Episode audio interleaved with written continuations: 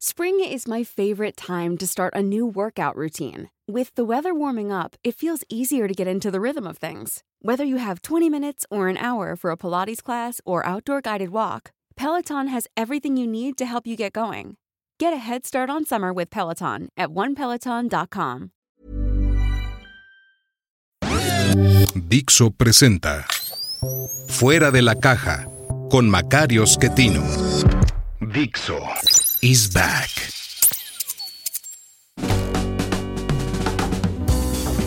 Bienvenidos, esto es Fuera de la Caja.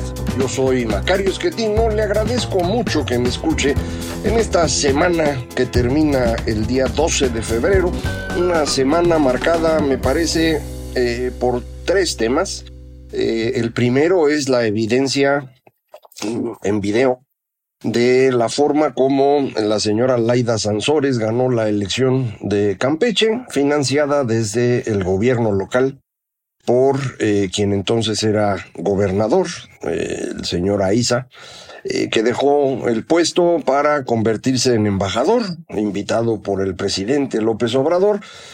uno supondría, a cambio precisamente de ese financiamiento y esa ayuda que recibió Laida para ganar la elección en Campeche. el señor Aiza fue puesto en el cargo como gobernador interino por Alejandro eh, Moreno Alito, el eh, presidente del, del PRI, eh, que pues deja el cargo de gobernador para convertirse precisamente en el presidente de su instituto político y confía en este señor, quien pues evidentemente lo traiciona a cambio pues de obtener algún beneficio, me imagino así como eh, ha habido videos mostrando la riqueza acumulada por Alito, así debe haber ocurrido con este señor ahí, que además pues gana impunidad eh, con el cargo de embajador.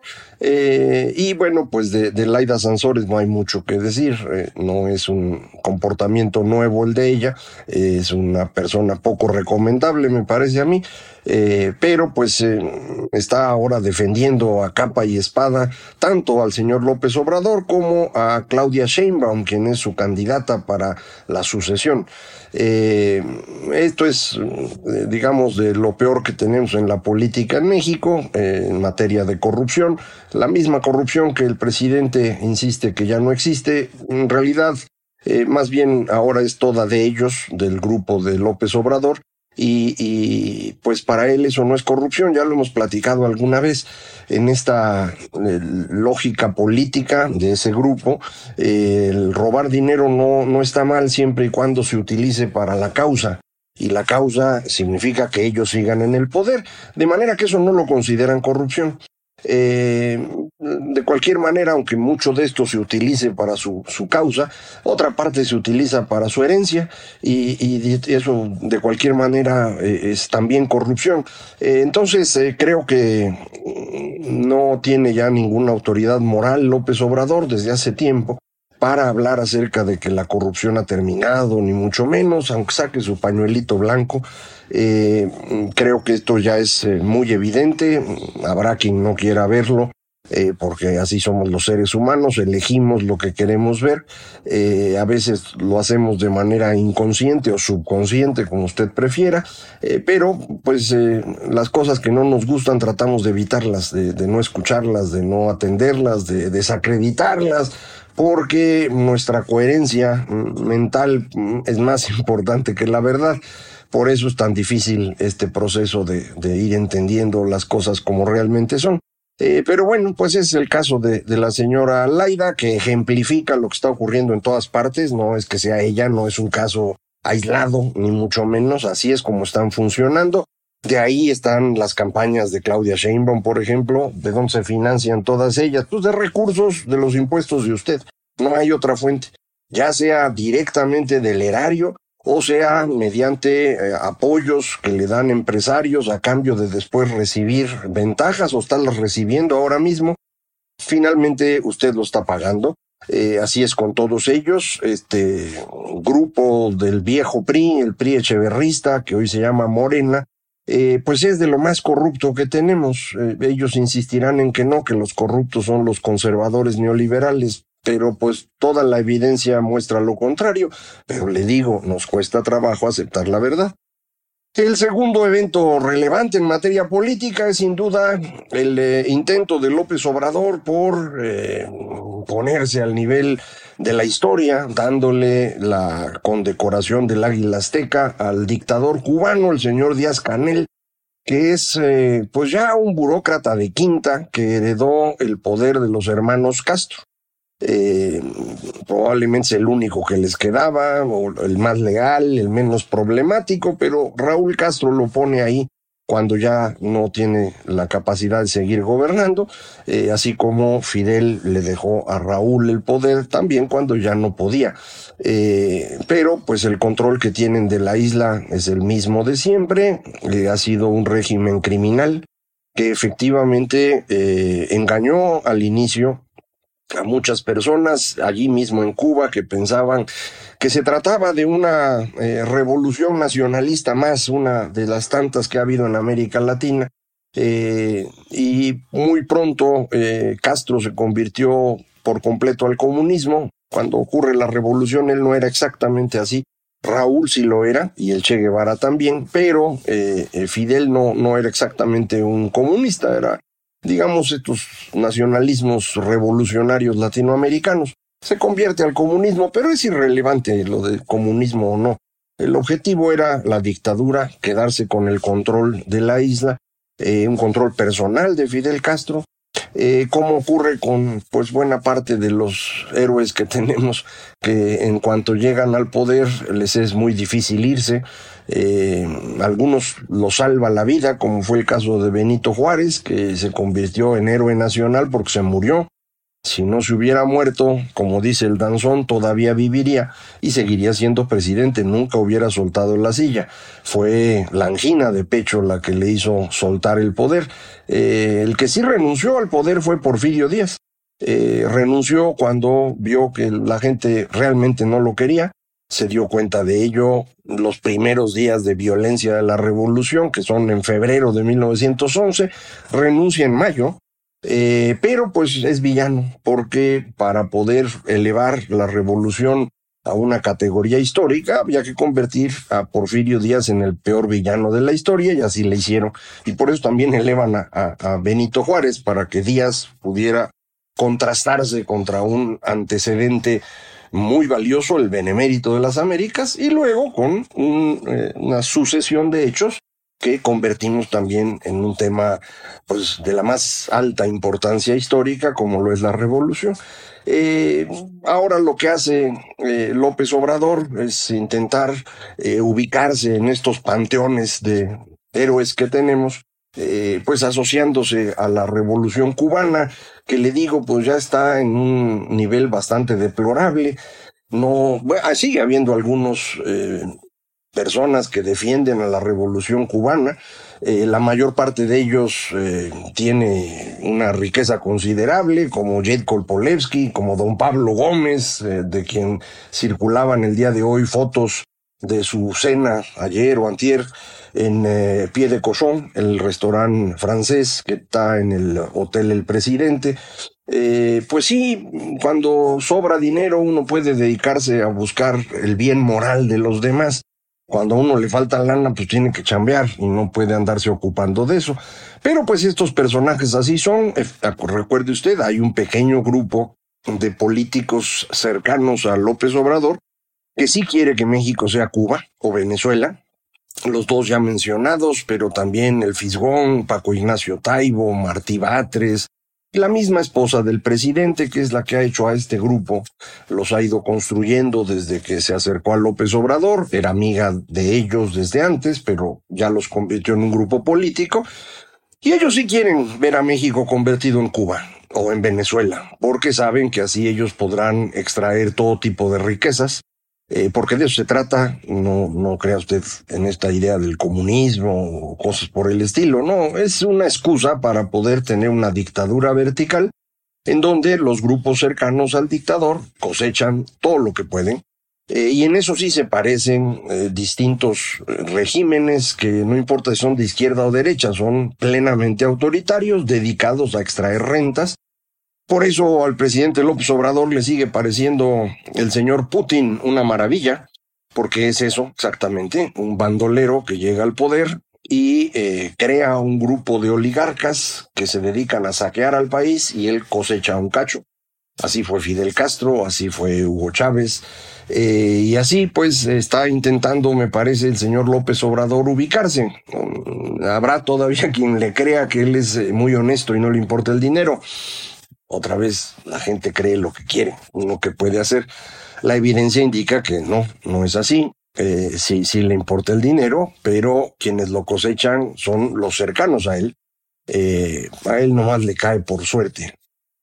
Por eso con 200 pesos en la bolsa puede uno vivir durante 10, 15, 20 años, porque no necesita el dinero. Todo le cae alrededor y le cae pues de las personas que están dedicadas a eso.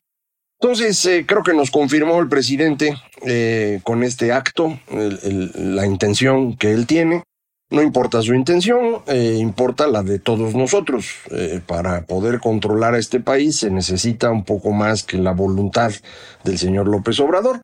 Eh, no estamos hablando ni de la Cuba de 1959, ni de Venezuela después de 2002, después del intento de golpe de Estado que Hugo Chávez convirtió en el inicio de su dictadura.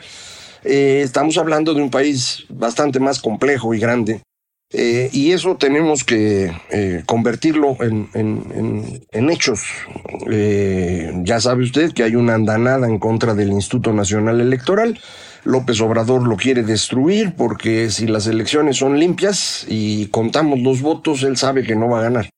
Entonces no quiere que eso pase y quiere destruir al Instituto Nacional Electoral. Ese es el famoso Plan B.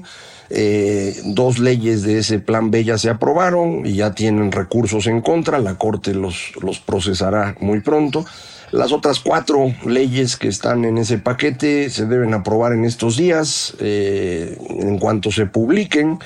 Eh, habrá recursos en contra y la Corte procederá. Eh, hoy mismo en el artículo que escribe algunos domingos, Enrique Quintana decía, bueno, pero podría el presidente no publicar estas nuevas leyes hasta que estemos ya muy cerca del 2 de junio para que no dé tiempo a los recursos y entonces eh, al 2 de junio ya no se pueden cambiar las reglas electorales. Podría ser, la, perversidad no tiene límites, vamos a ver qué ocurre, pero nosotros tenemos que mostrar claramente que lo que nos importa son elecciones limpias, no exactamente quién gane, sino que todos participemos en la elección. Y para eso nos manifestaremos todos el 26 de febrero en distintas partes de, de este país, aquí en la Ciudad de México, en el Zócalo y en un montón de ciudades ya está organizado. Usted busque en la ciudad en que se encuentre, cuál es el lugar de, reunión y participe para poder garantizar que pueda usted votar y que su voto sea contado. No importa si usted le va a Claudia Sheinbaum, a, André, Dan Augusto, a, quien sea, no importa. Eh, le va usted a la oposición, eh, cree usted que presidente, no importa, el que usted quiera. Lo importante es que cuenten su voto y eso es lo que vamos a defender el día 26. Eh, en materia económica, la gran noticia de la semana fue eh, la decisión del Banco de México por unanimidad de elevar la tasa de interés en 50 puntos base, como dicen los financieros, medio punto porcentual. Eh, una decisión sorpresiva en el sentido de que rompe lo que había ocurrido durante los últimos 18 meses, que era el Banco de México repitiendo lo que hacía la Reserva Federal de Estados Unidos. Eh, ahora la decisión en México es más dura que la estadounidense. Allá subieron un cuarto de punto, nosotros subimos medio punto. Yo creo que es una muy buena decisión. La inflación en México parece eh, estar un poco más fuerte que la que tenemos en otras partes del mundo. Eh, esto puede deberse a muchas cosas. Yo pienso que el aumento excesivo del salario mínimo ya tiene un impacto. Creo que la decisión de ampliar los días de vacaciones, que es una decisión muy popular, muy bonita, tiene un costo que para las empresas pues, va a ser necesario trasladar al consumidor. Además de, de esto, eh, tenemos ya un déficit del gobierno que no es menor, ya estamos por encima de tres puntos del PIB de déficit del gobierno y eso tarde o temprano se convierte en inflación. Entonces eh, el banco, pues de una vez avisa, nosotros no vamos a permitir la inflación porque es nuestra chamba, la están asumiendo y lo hicieron por unanimidad.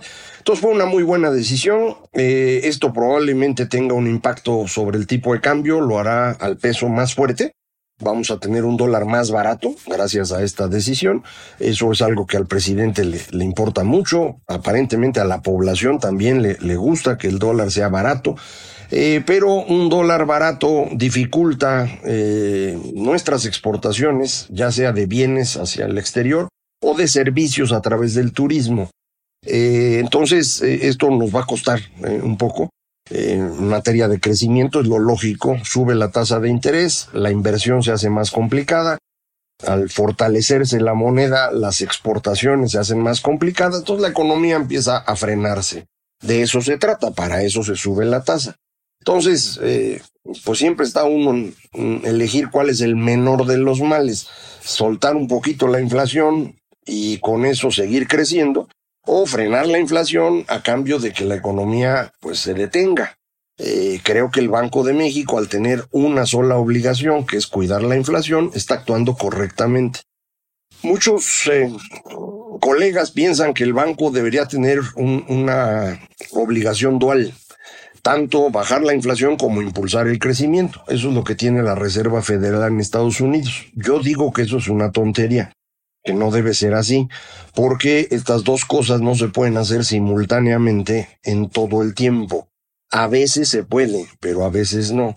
Si usted quiere bajar la inflación y que la economía crezca, la solución es muy simple. Lo que necesita es que la economía sea más productiva. Si usted logra producir más, al mismo tiempo va a haber crecimiento y menores precios. Pero eso no está en manos ni del Banco de México, ni siquiera del gobierno. La productividad es algo complejo de resolver.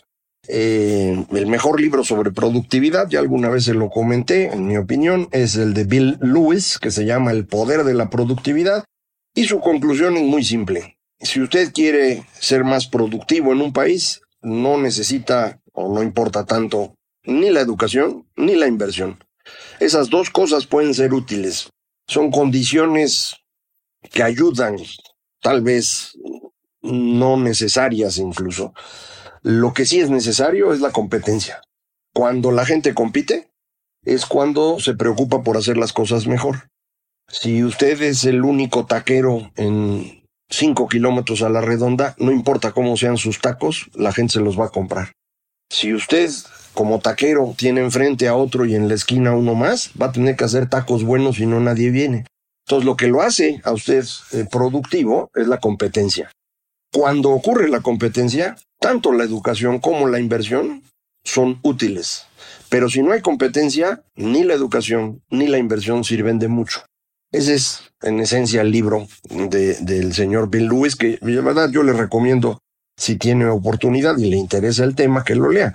Es eh, muy valioso. No analiza el caso de México, analiza varios otros países a, gran detalle, pero hay un par de países de los que se analiza, Brasil y Rusia, que creo que tienen mucho en común eh, para la época en la que se hizo este libro, que es a principios de los años 90. El libro es de 95. Eh, entonces, de cualquier manera, la decisión del banco me parece muy buena y vamos a tener como impacto, eh, le digo, un peso más fuerte, una economía más frenada. Eh, ya se estaba frenando nuestra economía por que las exportaciones de manufacturas se han debilitado. Estados Unidos tiene una caída ya en manufacturas por la misma razón, su elevación de la tasa de interés. Entonces, yo esperaría que este año la economía crezca menos. No, no, Estoy hablando de una catástrofe, nada más va a crecer menos. Eh, vamos a ver eh, esto cómo se refleja en, materia de percepción de política. Eh, no necesariamente tendría que ser algo muy importante. creo que en cuestión política ahorita lo, lo, más relevante que tenemos es la defensa de nuestra capacidad de votar y de que nuestros votos cuenten, sean contados por nosotros mismos.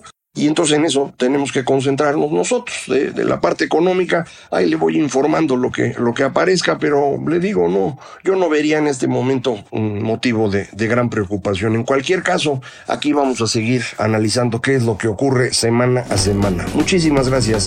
Esto fue Fuera de la Caja.